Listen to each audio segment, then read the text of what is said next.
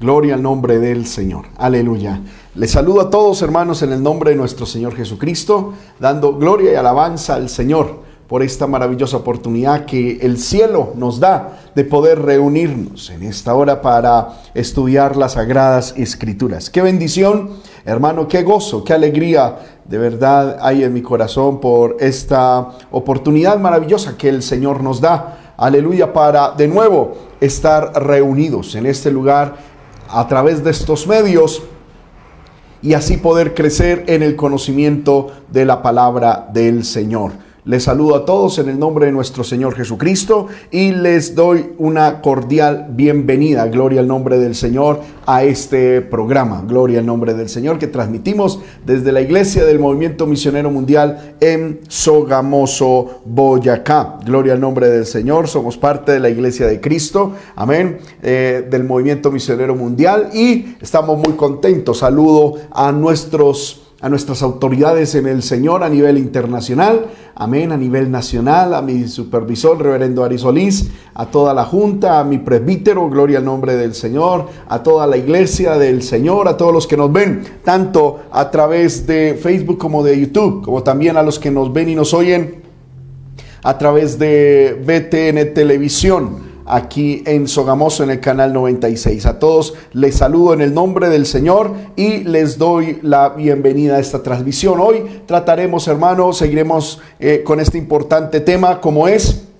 evidencias del nuevo nacimiento. Gloria al nombre del Señor. Eh, para mí, hermano, esta enseñanza es de mucha bendición, de mucha edificación. Aleluya. Eh, ¿Por qué? Porque nos confronta con nuestra realidad espiritual nos ayuda a entender si de verdad estamos en Cristo o, hermano, si nos estamos autoengañando, si nos estamos eh, mintiendo nosotros mismos. Aleluya. Entonces, hermano, la invitación es a que podamos disfrutar este tiempo en la presencia del Señor. Eh, a los hermanos y a las hermanas que nos ven a través de YouTube, a través de Facebook, les invito a que eh, nos escriban. Amén. Eh, denos un saludo. Gloria al nombre del Señor reporte por favor su sintonía diciéndonos desde dónde nos está viendo. Gloria al nombre del Señor. Y así pues también seremos bendecidos por ustedes a través de sus comentarios. Igual si tiene alguna pregunta, si tiene algún interrogante acerca de lo que estamos hablando, también hermano lo puede eh, ahí poner. Gloria al nombre del Señor.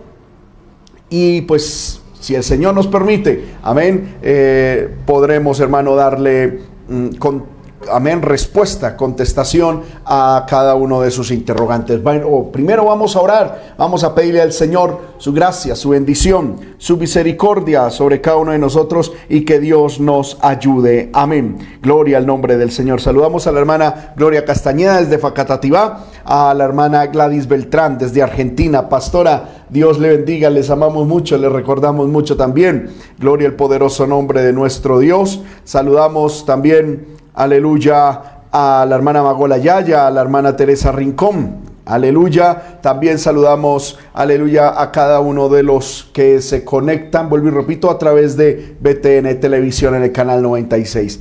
Coméntenos por favor desde dónde nos está viendo y si usted tiene a bien le invitamos a que comparta esta, esta publicación para que podamos juntos, hermano, aprender de las sagradas escrituras. A la hermana Olga Chaparro, Dios le bendiga hermana Olga, a toda su familia también. Vamos a orar, pidámosle al Señor su bendición. Padre que estás en el cielo, en el nombre poderoso de Jesucristo venimos delante de ti, Señor, alabando y glorificando tu santo nombre. Gracias, Señor amado, por esta maravillosa oportunidad que me das de estar con mis hermanos, con mis hermanas, Señor amado, que ya se han conectado, que ya, Señor amado, están en sintonía, tanto a través de BTN Televisión como a través de BTN Radio, Señor amado, con esta transmisión, con esta enseñanza de tu palabra. Yo pido, Señor amado, que tú seas hablándonos en esta hora, que tu palabra corra y sea glorificada, que tu palabra llegue, Señor, a lo más profundo de nuestra vida, Señor amado, y haya cabida, Señor, en cada uno de nosotros. Ruego que en tu misericordia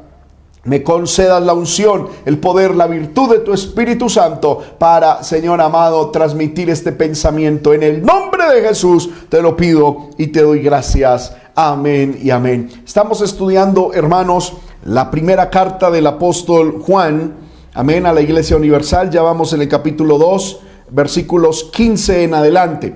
Amén. Así que me voy a permitir leer la palabra del Señor para cada uno de ustedes y lo hago en el nombre del Padre, del Hijo y del Espíritu Santo. Amén. Dice, no améis al mundo ni las cosas que están en el mundo. Si alguno ama al mundo, el amor del Padre no está en él. Porque todo lo que hay en el mundo, los deseos de la carne, los deseos de los ojos y la vanagloria de la vida, no provienen del Padre sino del mundo. Y el mundo pasa y sus deseos pero el que hace la voluntad de Dios permanece para siempre.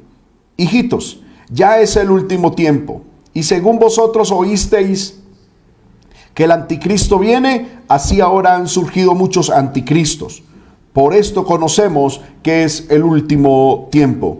Salieron de nosotros, pero no eran de nosotros, porque si hubiesen sido de nosotros, habrían permanecido con nosotros, pero salieron para que aleluya, se manifestase que no todos son de nosotros, pero vosotros tenéis la unción del santo y conocéis todas las cosas.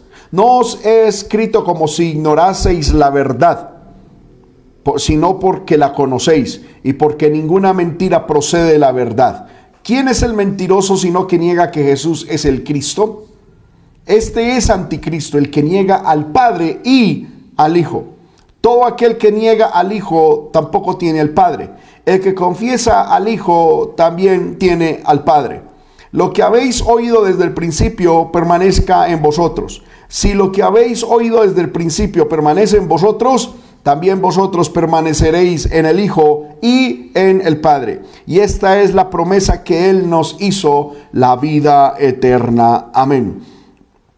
Vamos, hermano, a seguir estudiando la palabra del Señor a través, hermano, de estos temas maravillosos que, eh, o estos versos que el Señor nos ha permitido leer.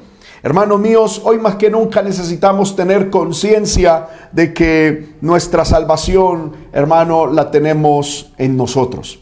Amén. La idea de que Dios a unos los designa y los predestina para salvación y a otros para condenación, hermano, está totalmente contraria con las sagradas escrituras. Si bien es eh, Dios es soberano. Amén. Y ejerce soberanía en todas las áreas de la vida del ser humano. También tenemos, hermano, que entender de que Dios espera una respuesta. Amén. Eh, del ser humano. Y por eso la Biblia dice que de tal manera amó Dios al mundo para que todo en el que en él cree no se pierda, sino que tenga vida eterna. Dios espera una respuesta suya y mía. Dios espera que nosotros nos acojamos a su gracia, que nosotros nos acojamos a su amor, para Él poder bendecirnos con la bendición de la salvación. Hermanos míos, ahora, usted y yo tenemos que tener la seguridad si somos salvos.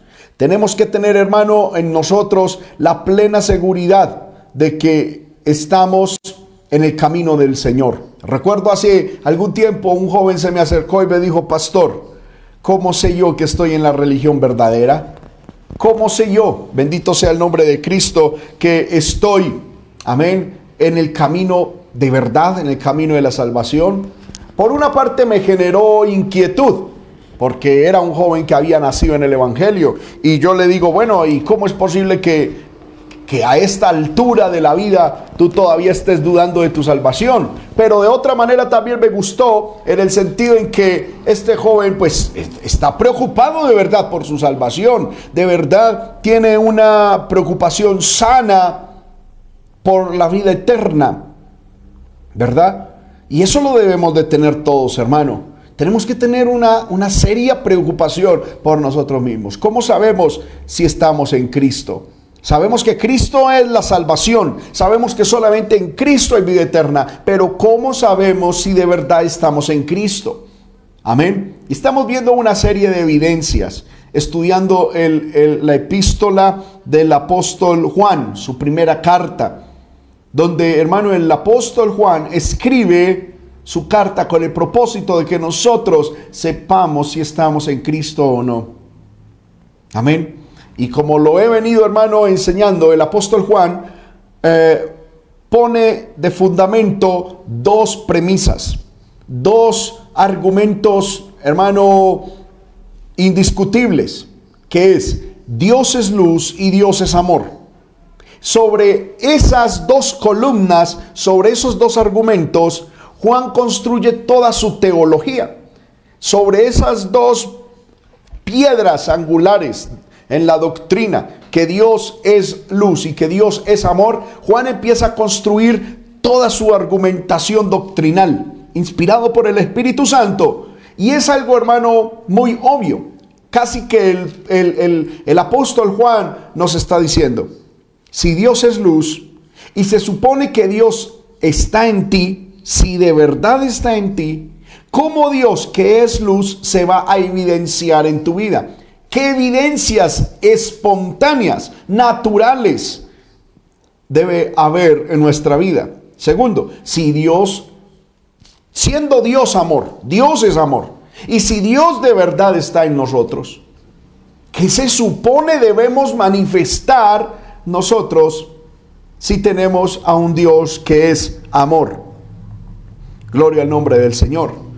Hermano, y es que esa es una pregunta muy obvia, es una una forma de pensar muy correcta. Yo no puedo suponer que si Dios es luz y yo digo que está en mí, pero en mí hay tinieblas, pues por mucho que yo diga que Dios está en mí, pero en mí hay tinieblas, tal, tal cosa es mentira y me estoy engañando. Así vaya a la iglesia, así vista como vista, así predique, sea pastor, músico, adorador, ujier, ganador de almas, evangelista, lo que sea, si en mí no hay evidencias de, de, Dios en mi vida, en mi carácter, en mi forma de ser, en mi andar diario, en mi segundo a segundo, yo tengo que examinarme y decir, ¿en qué estoy? Bendito sea el nombre del Señor. Entonces el apóstol Juan empieza diciendo, Dios es luz. Amén y ya empieza a acercarse al otro, al otro argumento, a la otra premisa de que Dios es amor. Entonces, él viene hablando de que, por ejemplo, en Primera de Juan, capítulo 2, versículo 8, sin embargo os escribo un nuevo mandamiento que es verdadero en él y en vosotros, porque las primeras obras o las primeras, corrijo, porque las tinieblas van pasando y la luz verdadera ya alumbra. El que dice que está en luz y aborrece a su hermano está todavía en tinieblas. Ya Juan empieza de la luz a pasar al amor, poco a poco. El que, eh, el que dice que tiene a Dios en su corazón, siendo Dios luz, una de las evidencias es que tiene que empezar a amar a su prójimo, a su hermano.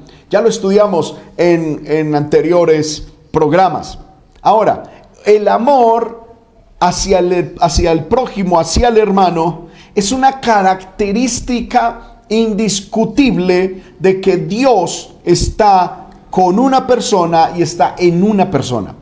La Biblia dice en el libro de Romanos, el capítulo 5, versículo 5, de la siguiente manera, aunque lo vamos a estudiar cuando lleguemos al punto del amor, pero podemos adelantarnos un poco.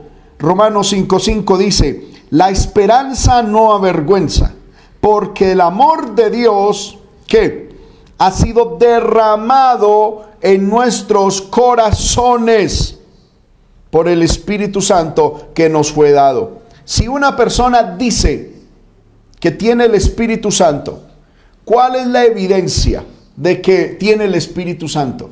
La evidencia inmediata, si, ha sido bautizado con el Espíritu Santo, la evidencia inmediata, instantánea es que habla en lenguas. Pero no es la única. Hay una serie de evidencias, gloria al nombre del Señor, que se reflejan en la vida de la persona. Entre ellas que tiene amor. Bendito sea el nombre de Cristo. Amén. Y que abundante amor tiene en su vida.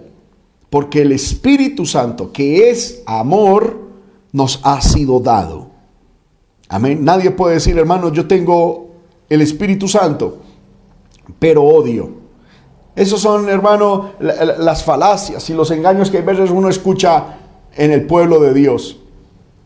Hay gente, yo he escuchado gente que me dice, hermano, yo fui bautizado con el Espíritu Santo. Ah, y hablé en lenguas y dancé. Amén, muy bonito eso, amén. Y amamos esas manifestaciones del Espíritu Santo y amamos esas respuestas del, de humanas a la presencia de Dios. Pero de ahí a que la persona sea bautizada y esté llena del Espíritu Santo, hay mucho trecho, como dice el dicho.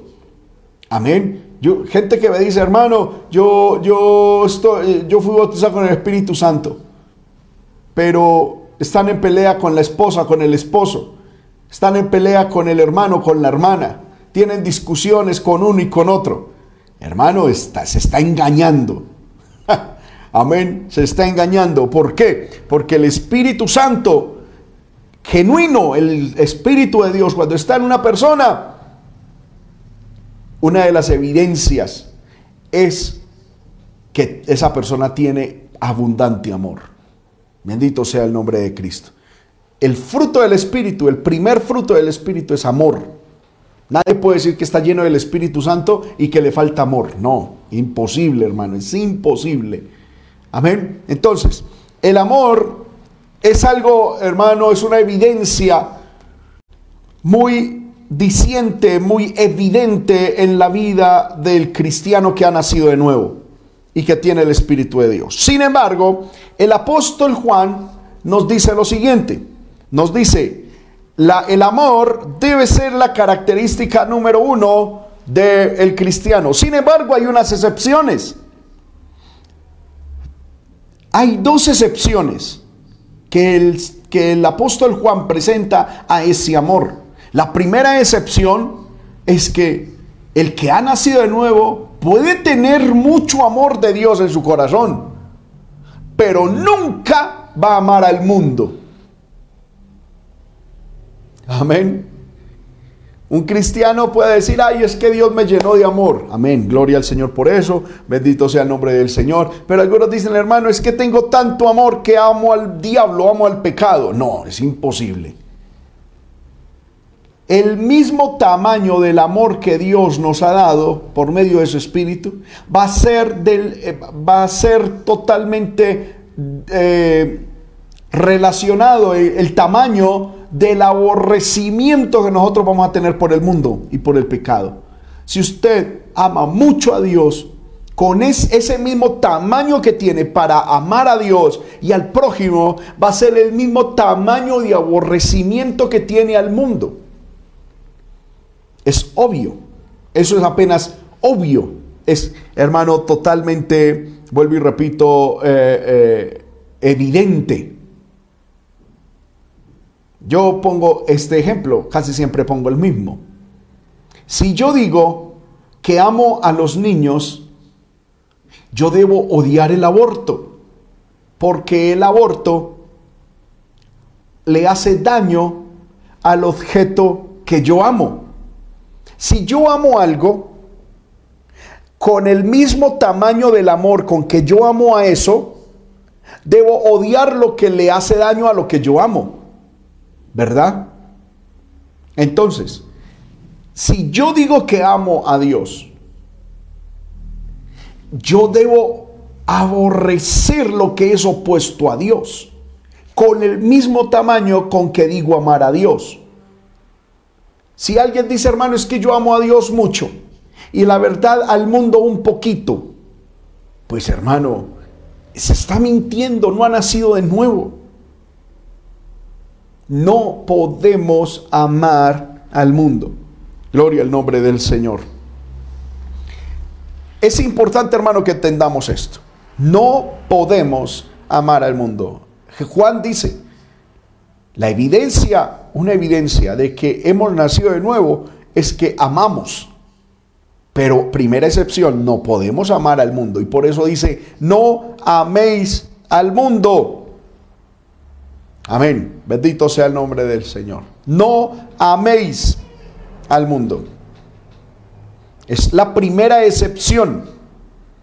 Gloria al poderoso nombre de Cristo. De este, de, de, de este amor que se supone tenemos los cristianos. Este no améis está en imperativo, en presente activo, es decir, todos los días tenemos que de manera activa, cumplir con esta orden, no amar al mundo. Amén. Es una orden, no amar al mundo. Ahora, ¿qué es el mundo?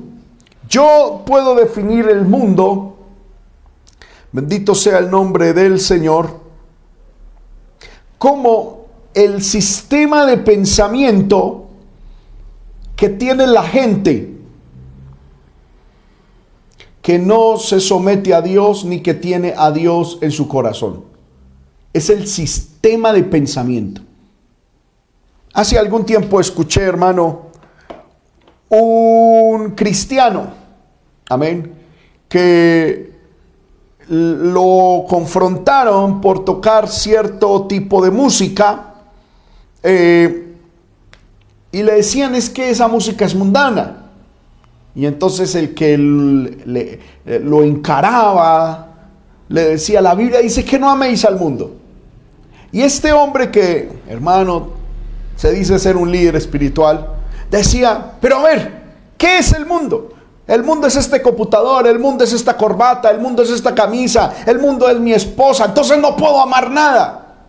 Y a ver, amén. Y él piensa que eso fue muy sabio y que, se, y que, y que como Cristo fue con tremenda sabiduría, se salió de ese problema. Pero no es así. Hermano, el mundo es el sistema de pensamiento que tiene la gente. Más que cosas físicas, es el sistema de pensamiento. Es el corazón. Es la forma de pensar, de razonar. Es la cosmovisión. Es la filosofía de vida que tienen las personas que no han puesto a Jesús como su Señor y Salvador, que no se han sometido al reinado y al gobierno de Cristo por medio del Espíritu Santo y de la palabra. Ahora, el que se ha sometido a Cristo, el que se ha sometido a Dios, la persona que ha entregado su vida a Dios, la palabra, la Biblia, transforma nuestro pensamiento transforma nuestro ser, transforma nuestro lenguaje, transforma todo lo que somos. Y esa persona piensa diferente al mundo. Justamente yo ahorita en la, en la tarde, hermano, estaba pensando esto. Jesús dijo, vosotros sois, estáis en el mundo, pero no sois del mundo. Amén. Estamos en el mundo, Estamos rodeados de mundo. Estamos al interior del mundo. Pero no somos del mundo. Porque el cristiano no tiene la forma de pensar del mundo. La gente sin Dios tiene unos principios, tiene unas formas de evaluar la vida, tiene unas formas de administrar los recursos tiene una escala de valores, tiene unos, unos proyectos, unas proyecciones, tiene un lenguaje, una vestimenta, una música, unos códigos propios de ellos que el cristiano no debe tener, el que de verdad ha nacido de nuevo. Porque el que está en Cristo, nueva criatura es. Las cosas viejas pasaron. He aquí todas son hechas nuevas. En el libro de Efesios, el capítulo 2, miremos esto. Libro de Efesios capítulo 2, verso 1. Dice, y Él, ¿quién es Él? Cristo. Y Él os dio vida a vosotros. Amén. Él os dio vida a vosotros cuando estabais como muertos en delitos y pecados, en los cuales anduvisteis en otro tiempo. Amén. Siguiendo la corriente de este mundo. El mundo tiene una corriente. Y el pueblo de Dios estábamos muertos en otro tiempo siguiendo esa corriente, nos dejábamos llevar por esa corriente. Segundo, dice la palabra del Señor, siguiendo la corriente de este siglo, conforme al el príncipe de la potestad del aire. Esas corrientes del mundo, amén. Imagínense las corrientes de un río, amén. Las corrientes en el océano, amén. Bendito sea el Señor. Son manejadas y son direccionadas conforme la voluntad del príncipe de la potestad del aire. El espíritu que ahora opera en los hijos de desobediencia, entre los cuales también todos nosotros vivimos en otro tiempo, en los deseos de nuestra carne, haciendo la voluntad de la carne y de los pensamientos. Y éramos por naturaleza, ¿qué? Hijos de los, hijos de ira, lo mismo que los demás. Pero Dios, que es rico en misericordia, por su gran amor con que nos amó, aun estando nosotros muertos en pecados, nos dio vida juntamente con Cristo. Por gracia sois salvos. Y juntamente con Él nos resucitó y asimismo nos hizo sentar en los lugares celestiales con Cristo Jesús para mostrar en los siglos venideros las abundantes riquezas de su gracia en su bondad para con nosotros en Cristo Jesús. Miremos esto. En el mundo estábamos. Y no solamente en el mundo estábamos, sino que el mundo estaba en nosotros. La corriente del mundo. Si el mundo iba en esta dirección, amén, para allá íbamos. Amén. Mire usted, hermano, que la gente va para donde va Vicente, eso, para donde el mundo va, la gente va. Amén. Si se pone de moda el aborto, todo el mundo apoya el aborto. Eso. Sin pensar, sin reflexionar. Simplemente no quieren ser extraños a la masa. No, simplemente no quieren ir en contravía. Están ahí, hermanos, dejándose llevar por la corriente del mundo. Amén. Si sale una moda, todo mundo la coge. Si sale una forma de hablar, todo mundo la, la toma un nuevo pensamiento, todo mundo lo coge ahí. Gloria al nombre del Señor. Son, son personas que son llevadas por corrientes, por, aleluya, eh, ¿cómo lo diría yo? Direcciones, por, amén, eh, eh, por la inercia y el empuje de las masas. ¿Quién controla esas corrientes? El príncipe de la potestad del aire. ¿Quién es ese príncipe? Satanás. Que el Señor lo reprenda. El espíritu que ahora opera en los hijos de desobediencia. Eso es el mundo. Es la corriente, es el pensamiento que tiene la gente sin Dios. Amén. Es esa forma de pensar que tiene la gente sin el Señor. Que son llevados de aquí para allá y de allá para acá. Bendito sea el nombre de Cristo. Aleluya. Bendito sea el nombre del Señor. Aleluya. Gloria al nombre del Señor. Amén. Aleluya. Esto, hermano, es importante que nosotros lo tengamos claro. El mundo está manejado por una corriente. Amén. Gloria al nombre del Señor. Una corriente. Poderoso es el nombre del Señor. Amén. Nosotros no somos manejados por las corrientes del mundo. Nosotros somos manejados por la palabra y por el Espíritu. Por eso es que el mundo nos aborrece. Por eso es que el mundo nos detesta. Por eso es que el mundo, bendito sea el nombre del Señor, hermano, no nos aprueba. Por eso es que el mundo, hermano, no le gusta a nosotros como, como, como, como vivimos. Es que, hermano, yo les decía ahorita que yo estaba pensando esto. Mientras hacía una diligencia y hacía una fila ahí larga, yo decía, es que es imposible que el mundo ame a la iglesia. Porque el mundo en su gran mayoría vive para con y por el pecado, para el pecado, con el pecado y vive por el pecado. La mayoría, hermano, de la economía del mundo se fundamenta en pecado. Yo me ponía a mirar, por ejemplo, las empresas de cerveza, las empresas de alcohol, las empresas, hermano, de cigarrillo, de tabaco, el narcotráfico, amén, la brujería, la hechicería, la idolatría, las religiones falsas. Eh, por ejemplo, la prostitución, toda la industria del sexo. Todo eso son economías fundamentadas en el pecado. Amén.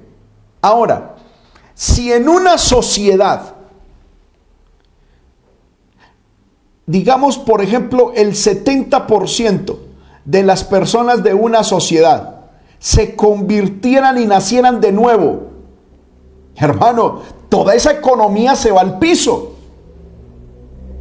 Se cierran los prostíbulos, como hemos leído, hermano, en diferentes avivamientos que han ocurrido a lo largo de la historia. Los prostíbulos se cierran, las empresas de cerveza y de alcohol quiebran. Toda, toda, la economía fundamentada en la estafa, en la mentira, en la idolatría, en la brujería, en el espiritismo, se va al piso. ¿Por qué? Porque el que ha nacido de nuevo no, no comparte ni hace nada de eso. Por ejemplo, hermano, si, en Colombia, más, y, y esto es lo que a mí me llama la atención, Dicen que en Colombia, en nuestra nación, casi el 30% de la población es cristiana. Y yo digo, hermano, pero eso es, es, un cristianismo nominal, de puro nombre porque no hay impacto. Si hubiera impacto, el 30% de la población de Colombia fuera cristiana, nacida de nuevo de verdad. Hermano, esta economía en Colombia debería ser diferente. Amén. No deberían existir tanta empresa fundamentada en pecado. Si, si, la sociedad se convirtiera, hermano, se acabarían, por ejemplo, las ventas de chance de lotería, juegos de azar, casinos, burdeles, centros, hermano, de pecado. ¿Verdad? Aleluya. Por eso es que el mundo odia a la iglesia. Porque es que la economía del mundo está fundamentada en el pecado. La economía del mundo está fundamentada, hermano, en las cosas que a Dios le desagrada porque la mayoría de las, de las personas que componen la sociedad, como no están sometidas a Dios, quieren el pecado, quieren revolcarse en el pecado, quieren revolcarse en la iniquidad. Y el mundo, pues les provee todo eso.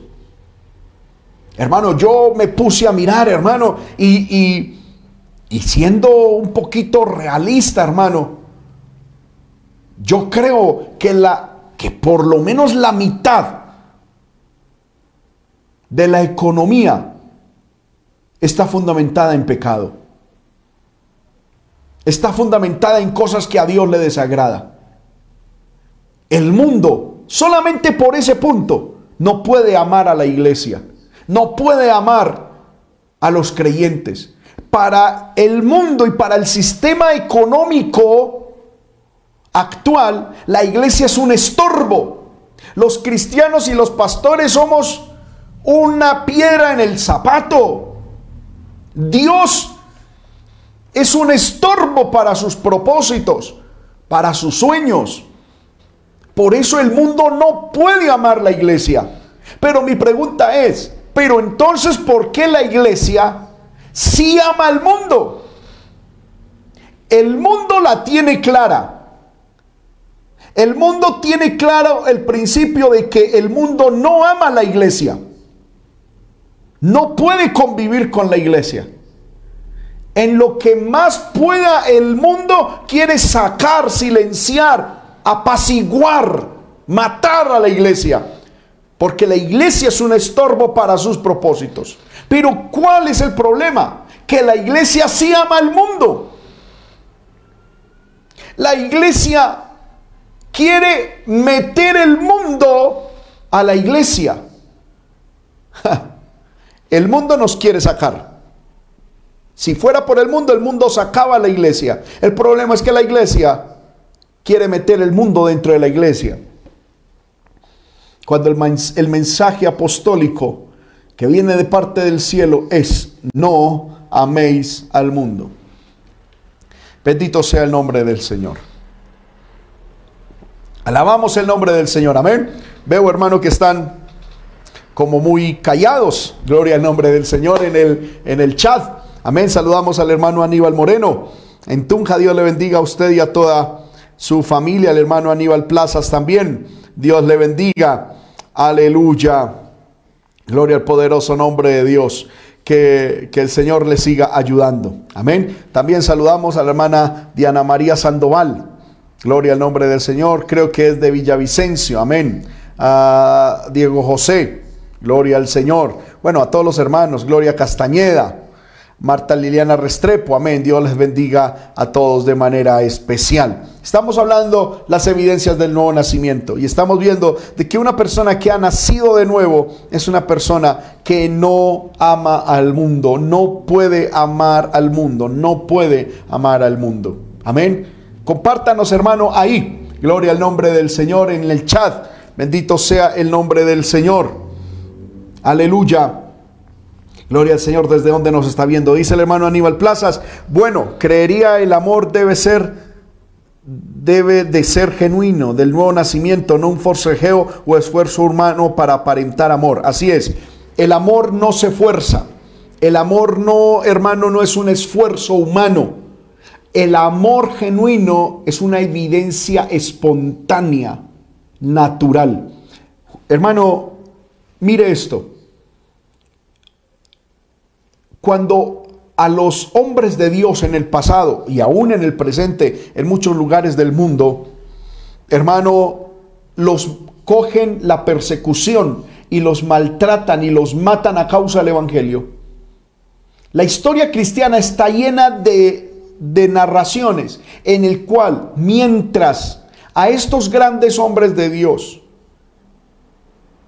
les disparaban y los mataban, ellos bendecían a los que le hacían mal.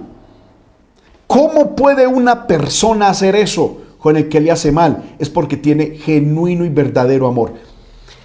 Hace años, hermano, conocí la historia de un árbol. Si no me falla la memoria, este árbol se llama el sándalo. Y el sándalo tiene una característica maravillosa. Es que cada vez que alguien bueno, e, el, sándalo tiene una savia y un aroma muy, muy agradable. Pero lo tremendo es que cada vez que alguien va a intentar derribar el árbol, la persona, el, el, el aserrador, coge su hacha y empieza a darle hachazos al sándalo. Y cada vez que el, que el amén, el, aserrador, bueno, el, el que está talando ese árbol, le da un hachazo, él le pega un golpe fuerte al árbol, pero el árbol le devuelve un aroma fragante. Y cada vez que el, el, que le da el hacha, con el hacha, le da al árbol, el hacha sale cada vez más perfumada con el olor del sándalo. ¿Cómo puede un árbol hacer eso? Es porque en su esencia, en su interior, tiene perfume. Amén. Gloria al nombre del Señor. Eso es natural, es espontáneo. Cuando a un cristiano genuino se le da un hachazo, tiene que espeler, tiene que dar perfume a Dios. ¿Por qué? Porque eso es lo que tiene por dentro. Eso es natural. A estos hermanos que los han maltratado, que los han quemado, que bueno, que han hecho terribles cosas con ellos. Mientras mientras estos hijos del diablo les dan con sus hachas, ellos llenan el ambiente, los cristianos llenan el ambiente con alabanza, con adoración, con gratitud y con amor. Miramos un caso, hermano, en la Biblia, Esteban. Dice la Biblia que mientras él estaba siendo apedreado, él oraba y decía, Señor, no les tomes en cuenta este pecado. Amén.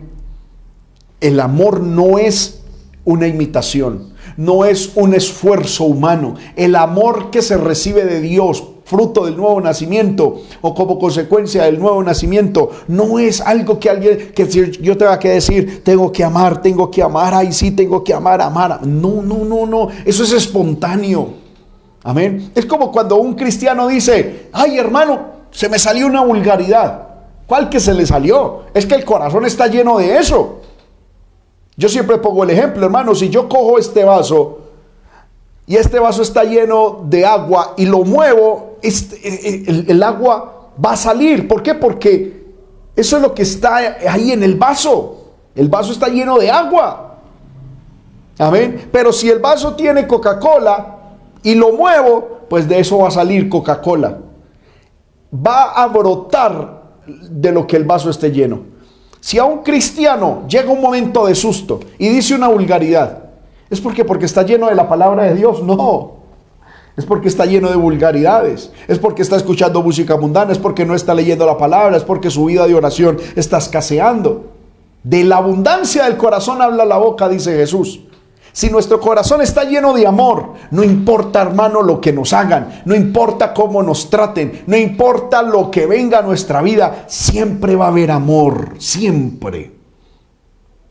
Una y veces ve hermano gente que cambia tan fácil. Amén. Por cualquier circunstancia cambia, cambian y cambian. De un momento a otro, perdóneme la expresión, ya están estirando boca en. Dios le bendiga, Dios le bendiga. Y al otro día, y poder en el Señor, ¿qué pasó aquí?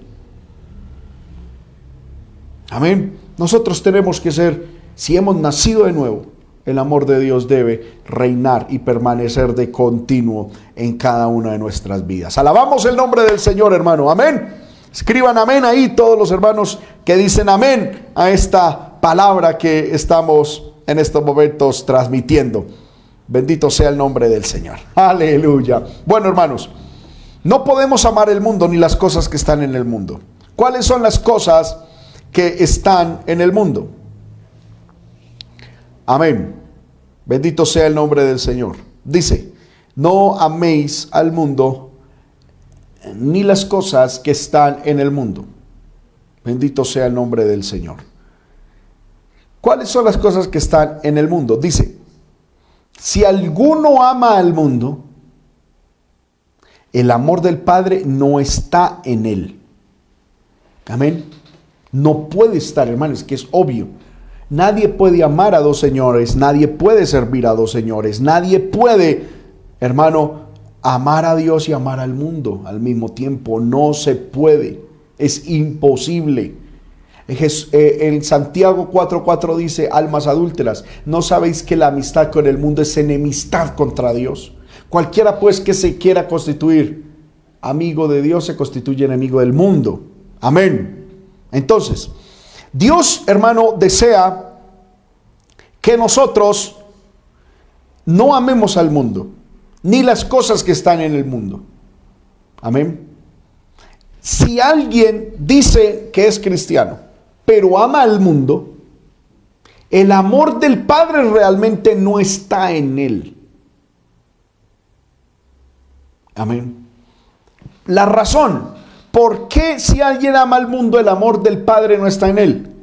Porque todo lo que hay en el mundo, a saber, los deseos de los ojos, corrijo, los deseos de la carne, los deseos de los ojos y la vanagloria de la vida no proviene del Padre, sino del mundo. Amén. Hermanos, esto lo tenemos que tener nosotros claro. Amén.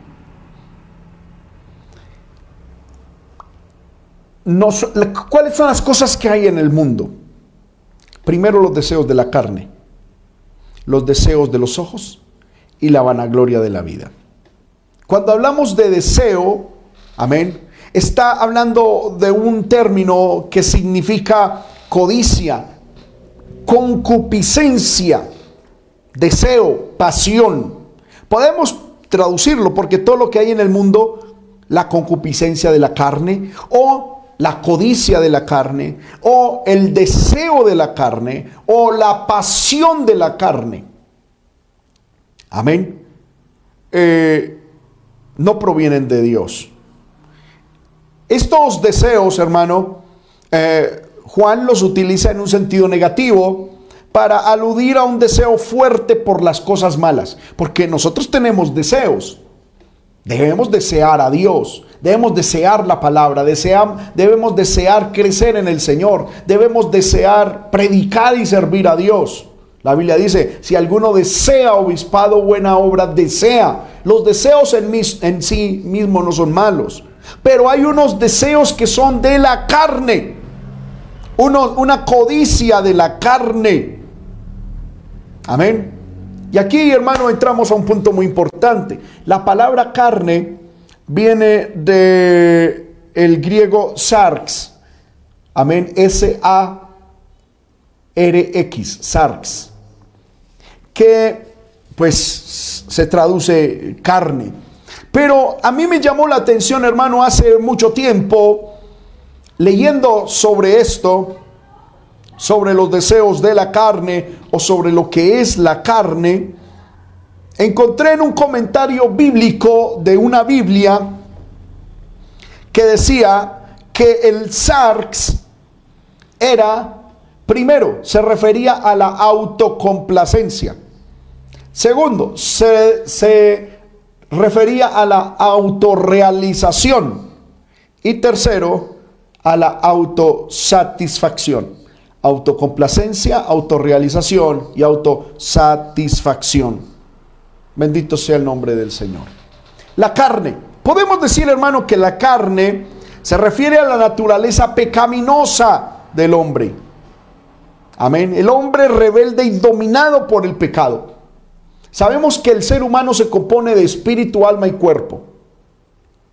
Ahora, a ver, ¿cómo, cómo lo hago? El ser humano, hermanos míos, según Primera de Corintios capítulo 2 y capítulo 3, puede ser catalogado por Dios dentro de una de tres categorías. Dios cataloga al ser humano como natural o como espiritual o como carnal. El hombre natural es el ser humano que se deja gobernar por su alma. Recordemos, el hombre es tripartito, cuerpo, alma y espíritu. Ahora, la persona que se deja gobernar por el alma es almático y la Biblia lo llama natural. Amén. Es la persona que se deja llevar por sus instintos. En otras versiones llaman el hombre animal, otras versiones bíblicas. La palabra para la persona natural es psíquicos, es decir, que se deja gobernar por su psiquis, por su alma, por sus pasiones, por sus sentimientos. Esa es la persona natural, que se deja gobernar por su alma. Ahora, la persona natural puede volverse una persona espiritual. ¿Cuándo? Cuando ya no se deja gobernar por su alma, sino que se gobierna, es el Espíritu el que la gobierna. El Espíritu Santo gobierna el espíritu de la persona y ese Espíritu Santo, por medio del espíritu de la persona, gobierna a la persona. Esa es una persona espiritual. Es la palabra griega neumáticos que está gobernada por el neuma de Dios, el neuma o neuma de Dios, que es el espíritu. Pero también está la persona carnal. ¿Qué es la persona carnal? Es la persona que está gobernada por su carne. ¿Qué es la carne? Amén. Yo lo puedo definir de esta manera para presentárselos como de una manera un poquito más entendible, creo, creo, amén, que puede ser un poquito más entendible y más, más fácil de digerir. Una persona natural está gobernada por su alma, pero con una característica es que la persona natural no conoce la ley de Dios, no conoce la palabra de Dios. Mientras que la persona carnal es una persona que habiendo conocido la palabra, teniendo conocimiento de lo que es bueno y malo, entendiendo el juicio de Dios, entendiendo la voluntad de Dios, vuelve a quedar cautiva y se vuelve a dejar gobernar por el alma, pero conociendo la ley de Dios. Amén. Es la persona que conociendo la pecaminosidad le da rienda suelta a eso. Bendito sea el nombre del Señor. Ahora, al cielo, según dice 1 Corintios capítulo 15, versículo 50, no entrará sangre ni carne. Es decir, lo natural y lo carnal. Solo entrará lo espiritual. Bendito sea el nombre del Señor. Ahora, la carne, podemos decirlo de esta manera, la carne es la unión de un alma que no está sometida al Espíritu Santo, más las pasiones corporales, más los deseos del cuerpo que siempre tenderán al pecado. Pablo dice que nosotros estamos vendidos al pecado, nuestro cuerpo está vendido al pecado. Irremediablemente este cuerpo siempre tira al pecado.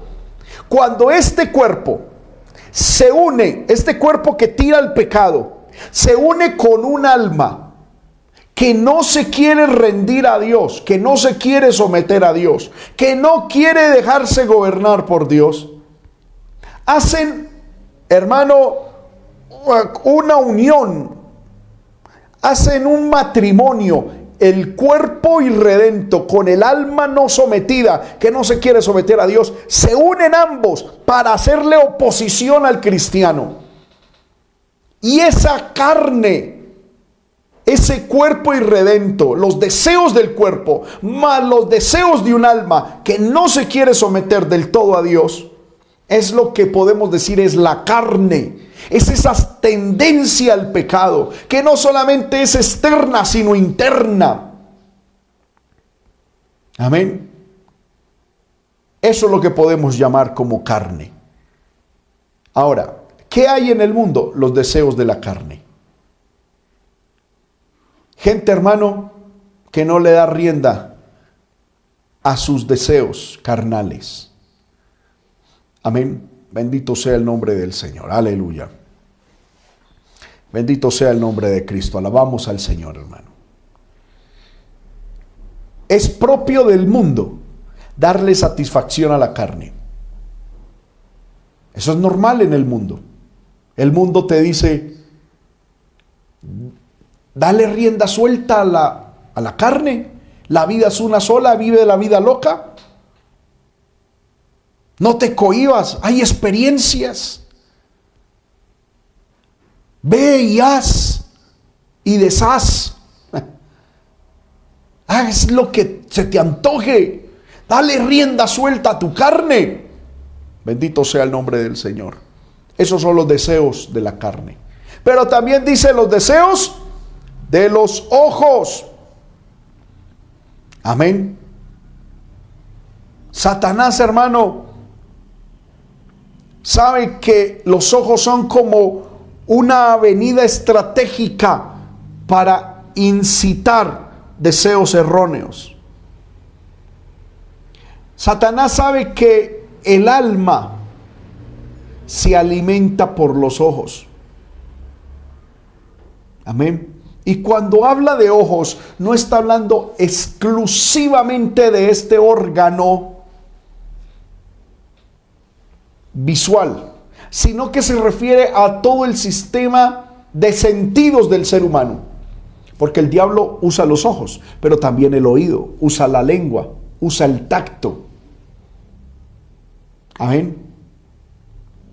usa todos los sentidos humanos para meternos tentación, para aprisionarnos. Y el mundo está configurado por el diablo, porque él es el príncipe de la potestad del aire, el que señoría sobre el mundo es el diablo, y el diablo ha configurado el mundo para que el mundo sea atractivo a los ojos, atractivo al oído, atractivo al gusto, a la boca, que sea atractivo para tocar, que sea el diablo ha configurado el mundo para que el mundo sea atractivo al ser humano, para que le llame la atención. Bendito sea el nombre de Cristo. Pero nosotros, hermano, tenemos que ponerle freno a nuestros sentidos. En el libro de Segunda de Corintios, capítulo 12, bendito sea el nombre del Señor. Aleluya.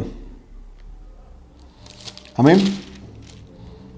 Bendito sea el nombre del Señor. Corrijo, 2 Corintios 11, el versículo 3 dice de la siguiente manera.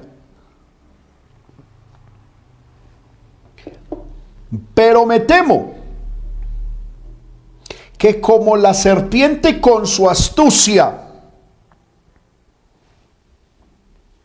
engañó a Eva, vuestros sentidos, mire, sentidos, ya no solamente dice ojos, sino el sentido del, de la vista, del oído, del olfato, del gusto, del tacto. Y los médicos y científicos dicen que creo que hay otros sentidos por ahí. Satanás sabe cuáles son los sentidos del ser humano. Porque Satanás nos ha estudiado, ha estudiado la raza humana por cientos de años. Y Satanás sabe por dónde entrar. Y Pablo dice, me temo que como la serpiente con su astucia engañó a Eva, vuestros sentidos sean de alguna manera extraviados de la sincera fidelidad a Cristo Mire hermano que nuestros sentidos pueden ser extraviados de la sincera fidelidad a Cristo. Satanás sabe, hermano, que cuando Él logra capturar nuestros sentidos, nos mete el mundo. ¿Por dónde entra el mundo a la iglesia? ¿No es por los ojos? ¿Por qué las hermanas y los hermanos cambian sus modas? Por lo que ven. ¿Por qué la música cambia? Por lo que se ponen a oír. ¿Por qué las conversaciones cambian? Hermano, por lo que oyen y por lo que hablan. ¿Por qué la iglesia, hermano, eh, permite tantas cosas? Porque nos estamos dando el lujo de activar nuestros sentidos en las cosas del mundo, pero no en las cosas de Dios. Por eso el escritor a los Hebreos, capítulo 5, Bendito sea el nombre del Señor.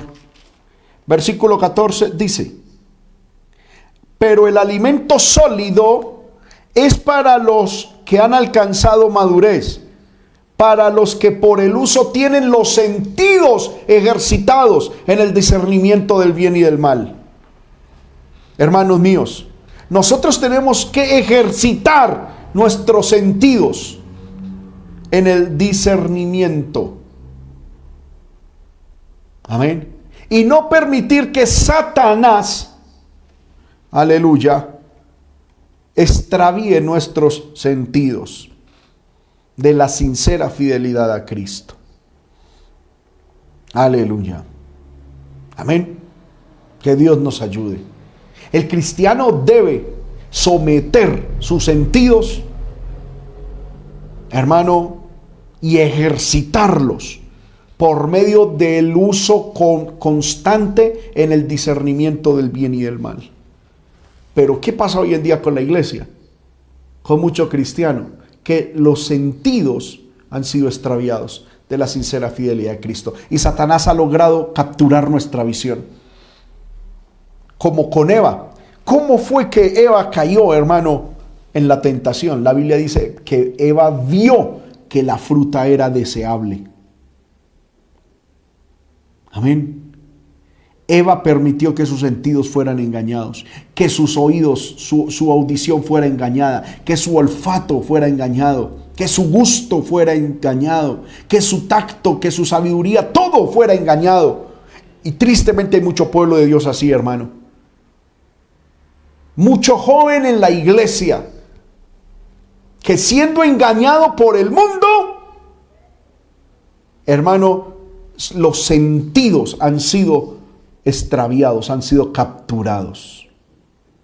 Pero no debemos amar al mundo, ni las cosas que están en el mundo. En el mundo hay música que suena bien, en la iglesia no.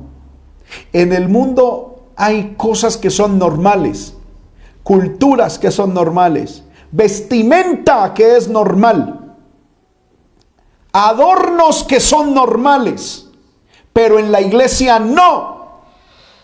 Hay poder de Dios. Me metí en algo, hermano, que en esta semana eh, estaba pensando. Hermano, yo estoy sorprendido como dice el apóstol Pablo, miremos lo que dice Pablo a Gálatas, capítulo 3. Y quiero utilizar, mm, aleluya, es esta palabra, aleluya.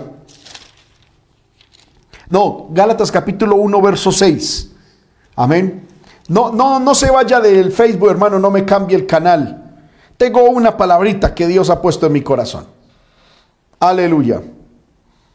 Bendito sea el Señor por los que todavía están ahí permaneciendo, hermano, en la, en la transmisión. Que Dios les bendiga. Gálatas capítulo 1, verso 6. Dice, estoy maravillado, dice Pablo, de que tan pronto os hayáis alejado del que os llamó por la gracia de Cristo para seguir un evangelio diferente. Pablo, hermano, predicó a Cristo en, en Galacia y los hermanos Gálatas, hermanos, se convirtieron. Pablo se fue y al poquito le llegó las noticias de que esos hermanos prácticamente estaban descarriados. Y yo me asombro, hermano, de la misma manera. ¿Cómo es posible que llevamos en una pandemia un poco más de seis meses? Y uno ve gente que en seis meses ya está perdiendo la doctrina, está perdiendo la santidad, está perdiendo la palabra. Y uno los ve en las redes sociales y los ve en la calle. Algo que me sorprende, hermano. Ver gente de años en, la, en el Evangelio y dentro de esta bendita obra donde se predica la palabra. Llevamos seis meses y ya algunas tienen las uñitas pintadas de transparente Yo las he visto.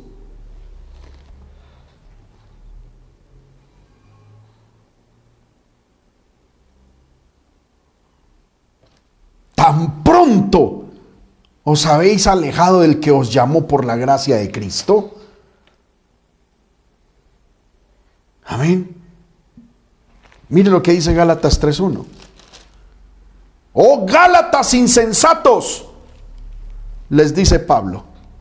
¿Quién os fascinó para no obedecer a la verdad? A vosotros ante cuyos ojos Jesucristo ya fue presentado claramente entre vosotros como crucificado. Esto quiero saber de vosotros. ¿Recibiste el Espíritu por las obras de la ley o por el oír con fe? ¿Tan necios sois? Mire esta pregunta. ¿Habéis comenzado por el Espíritu y ahora vais a acabar por la carne? ¿Tantas cosas habéis padecido en vano? Si es que realmente fue en vano. Hermano, llevamos seis meses sin congregarnos. Y ya hay gente que literalmente, yo creo que esta, esta pandemia o esta falta de congregarse se extiende un mes más y se escarrían. Muchos jóvenes están cayendo en pornografía, en inmoralidad, en noviazgos ocultos, en noviazgos con inconversos, viendo cosas por internet, teniendo conversaciones inmundas. Ya hay muchas personas, hermano, que en medio de estos seis mesecitos, ya hasta el closet les ha cambiado. Ya han mudado su forma de vestir. Ya hay hermanitas, hermano, uno las ve por ahí en las redes sociales ya, ya tienen sus, sus cositas. Ya, ya, ya, ya en estos seis meses, antes no lo hacían, pero ya, ya, ya, ya se les ve las cejas como sospechosas. Como con ciertos brillos por aquí, por allá. Me, me asombra, hermano, ver gente, aún líderes de las iglesias, que ya es que con las uñas pintadas de transparente, y hacen así y eso le sale unos brillos de las uñas, pero no es el brillo de la gloria de Dios, no es brillo de unción. Es brillo de inmundicia, de pecado. Alguien dirá, hermano, ¿dónde dice la Biblia que no me puedo pintar las uñas? De, de transparente. Hermano, ¿de verdad toca explicar de nuevo eso? Yo esto no le estoy predicando a los inconversos, estoy predicando a la iglesia. Ya están, uno ve gente con moditas raras, con conversaciones raras, con actitudes raras. Esta cuarentena nos ha reducido el culto y a algunas les ha reducido la faldita.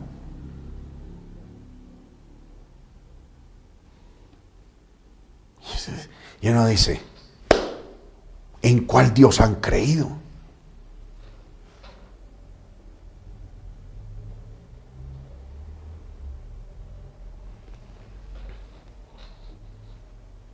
Se dañó la predicación, ¿verdad, hermanos? Aleluya. ¿Acaso nosotros somos, los pastores, somos policías? para tener que estar detrás del pueblo del Señor. Hermano, a mí me asombra, gloria al Señor.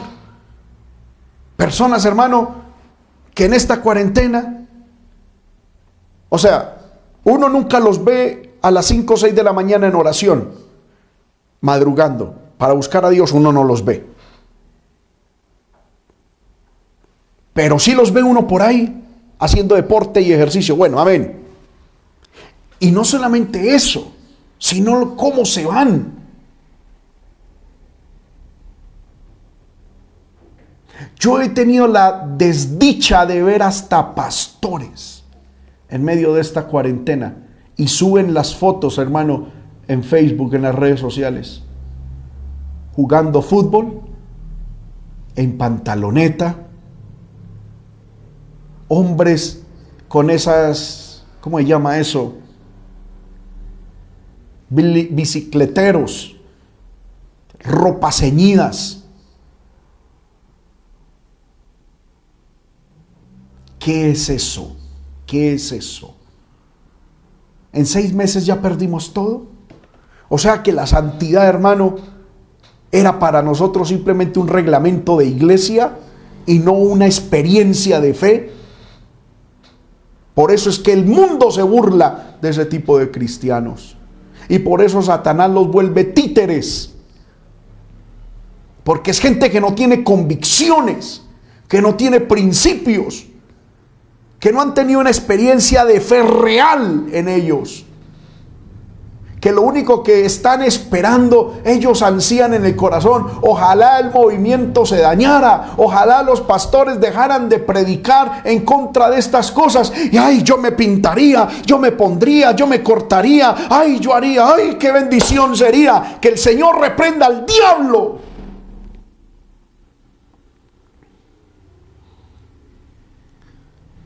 La palabra de Dios sigue siendo palabra de Dios aunque nosotros estemos en cuarentena. Y hay que vivir en santidad. Oh, aleluya. Yo mejor. Aleluya. Le pido al Señor que nos ayude. amén. Y que me dé, amén. Gloria al nombre del Señor. Eh, algo de templanza también, porque hermano, esto me, me asusta como dice Pablo, me temo que el diablo haya engañado los, los sentidos de la iglesia. En estos días tuvimos, hermano, la experiencia de pasar por el lado de un carro de alguien que sabemos iba a una iglesia. y cuando pasamos por el lado de ese carro, ¿Qué creen ustedes que estaba escuchando el susodicho? Música mundana a todo volumen. y yo le pité, ¡Pipi, fulanito! Aceleró ese carro y se fue. y mi esposa llegó y me dijo, estaba escuchando música mundana. Y yo la miré y yo escuché. ¿De quién corre? ¿De quién, ¿De quién se quiere esconder? ¿Qué le puedo hacer yo? Si el de arriba, si Dios ya ha alejado su rostro ante tal circunstancia. Oh, aleluya. Hermanos míos, tenemos que vivir para Dios. Tenemos que vivir para Dios. Jóvenes, hay que vivir para Dios.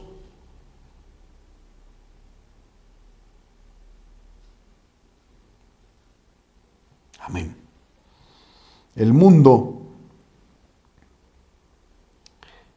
el mundo no puede ser amado por nosotros. No améis al mundo ni las cosas que están en el mundo. Aleluya. No podemos, hermano, permitir eso. No podemos permitir. No podemos permitir. Aleluya. Que vivir en santidad. Hermana, hermano, yo le invito a que si Satanás ha logrado permear su vida con la vanidad, entienda que Cristo ya está a las puertas. Despójese de ese pecado, despójese de esa falta de santidad, viva para Dios, vista para Dios, hable para Dios, compórtese como hijo de Dios. Defienda la sana doctrina. Viva con principios espirituales. Y el Dios del cielo, cuando venga por nosotros, hermano, nos recogerá e iremos a morar en la patria celestial. No améis al mundo, ni las cosas que están en el mundo, los deseos de la carne, los deseos de los ojos, la vanagloria de la vida no provienen del Padre, sino del mundo. Y el que hace la voluntad, porque eh, del mundo, dice, el mundo pasa y sus deseos, eso pasa. Pero el que hace la voluntad de Dios permanece para siempre. Se me ha ido el tiempo, hermano, vamos a orar en esta hora. Y vamos a pedirle al Señor, hermano, que si hay en nosotros algún amor por el mundo, si hay algo, hermano, que estemos amando de los deseos de los ojos, de los deseos de la carne y de la vanagloria de la vida, que hoy renunciemos a eso. Amén. Pablo dice a Tito, renunciando a los deseos mundanos y a la impiedad, vivamos sobriamente. Oremos. Padre que estás en el cielo, en el nombre de Jesús. Aleluya. Te adoramos, Señor, te damos la gloria, la honra, la alabanza, la adoración. Gracias, Señor amado, por esta oportunidad maravillosa que me concedes de estar con mis hermanos estudiando tu palabra. Señor amado, siempre tu palabra nos exhorta a vivir en santidad. Siempre tu palabra, Señor, nos llama al arrepentimiento, a la conversión, a, vivir una vida seria, comprometida contigo y con tu palabra. Señor amado, yo pido, Señor, que como el salmista David oraba, examíname, oh Dios, y prueba mi corazón. Examíname, oh Dios, y ve si hay en mi camino de perversidad. Guíame en el camino eterno. Dice, examíname, oh Dios, y conoce mi corazón Pruébame y conoce mis pensamientos y ve si hay en mi camino de perversidad y guíame en el camino eterno. Yo pido, Señor amado, que tu palabra hoy haya desnudado nuestra alma, que tu Espíritu Santo, Señor, haya tocado lo más profundo de nuestro espíritu. Y que nos haya hecho, Señor, ver nuestro error Clamo, Señor amado, por los que eh, mis hermanos que han recibido esta palabra con mansedumbre, con humildad, Señor, diciendo amén, amén. Pero también clamo por aquellos, Señor, que están diciendo me las echaron. Ah, quién sabe quién le contó. Señor amado, yo pido que tu palabra haga una obra en cada uno de nosotros. Que podamos ser humildes, que podamos ser sencillos, que podamos con mansedumbre atesorar la palabra, Señor amado, que tú nos has enviado. Poderoso Dios, ayuda a mis hermanos. Trae nuevo nacimiento, conversión de verdad. Señor amado, que en este tiempo, Señor, de aislamiento de tu casa, Satanás no gane ventaja en ninguno. Señor amado, que nuestros sentidos no sean extraviados de la sincera fidelidad a Cristo, sino que antes nuestros sentidos sean ejercitados todos los días en el discernimiento del bien y del mal, que por medio del alimento sólido lleguemos a la madurez y podamos, Señor, tener sentidos maduros, estables. Aleluya. Oh Dios, ayúdanos, Señor a no amar el mundo ni las cosas que hay en el mundo. Yo quiero ser espiritual, Señor. Quiero vivir para ti, mi Rey. Quiero vivir únicamente para ti, Señor. Ayúdanos, Señor, a vivir para ti. Ayúdanos. Si hay algún tipo de amor hacia el mundo, yo pido que tú lo arranques. Señor, si hay en nosotros, Señor, algún tipo de amor hacia el mundo, arráncalo, por favor. No quiero amar el mundo ni las cosas del mundo, solo te quiero amar a ti. En mi corazón solo haya amor por ti, por tu obra, por tu diseño, por tu palabra y por lo que tú has establecido. En el nombre de Jesús. En el nombre de Jesús, levante su mano, hermano, ahí donde usted está, levante su mano. Y dígale, Señor, Señor, Señor, ayúdame. Ayúdame a vivir para ti. Si algo he fallado, si en algo mis pies han resbalado, perdóname. Levántame en el nombre de Jesús. Y ayúdame, Señor, a vivir para ti en el nombre de Cristo. Gracias, Señor. Gracias, Señor. Gracias, gracias. Recibe, Señor, la gloria. Recibe la honra, la alabanza, la adoración. Mi alma te engrandece, mi Dios, en el nombre de Jesús. Bueno, hermanos, damos gracias, honra y alabanza a Dios por este tiempo maravilloso en el que nos ha permitido, hermano, estudiar su palabra. Si usted se quiere poner en contacto con nosotros, Puede hacerlo a través de las redes sociales o también a través del el WhatsApp. Gloria al Señor, que aparece en estos momentos aquí, en esta parte. Gloria al nombre del Señor. Aquí está. Gloria al nombre del Señor. 313 891 3058. Si usted nos ve desde otro país, agregue el más 57. Es el indicativo de Colombia. Gloria al Señor comuníquese con nosotros. Estamos dispuestos para ayudarle, estamos dispuestos para orar por ustedes. Bueno, hermanos, damos gracias al Señor por este tiempo maravilloso Amén. Este tiempo que el Señor nos ha dado, aleluya, en el cual hemos podido estudiar su palabra. Les amamos a todos, hermanos. Que el Señor les bendiga, que el Señor les guarde.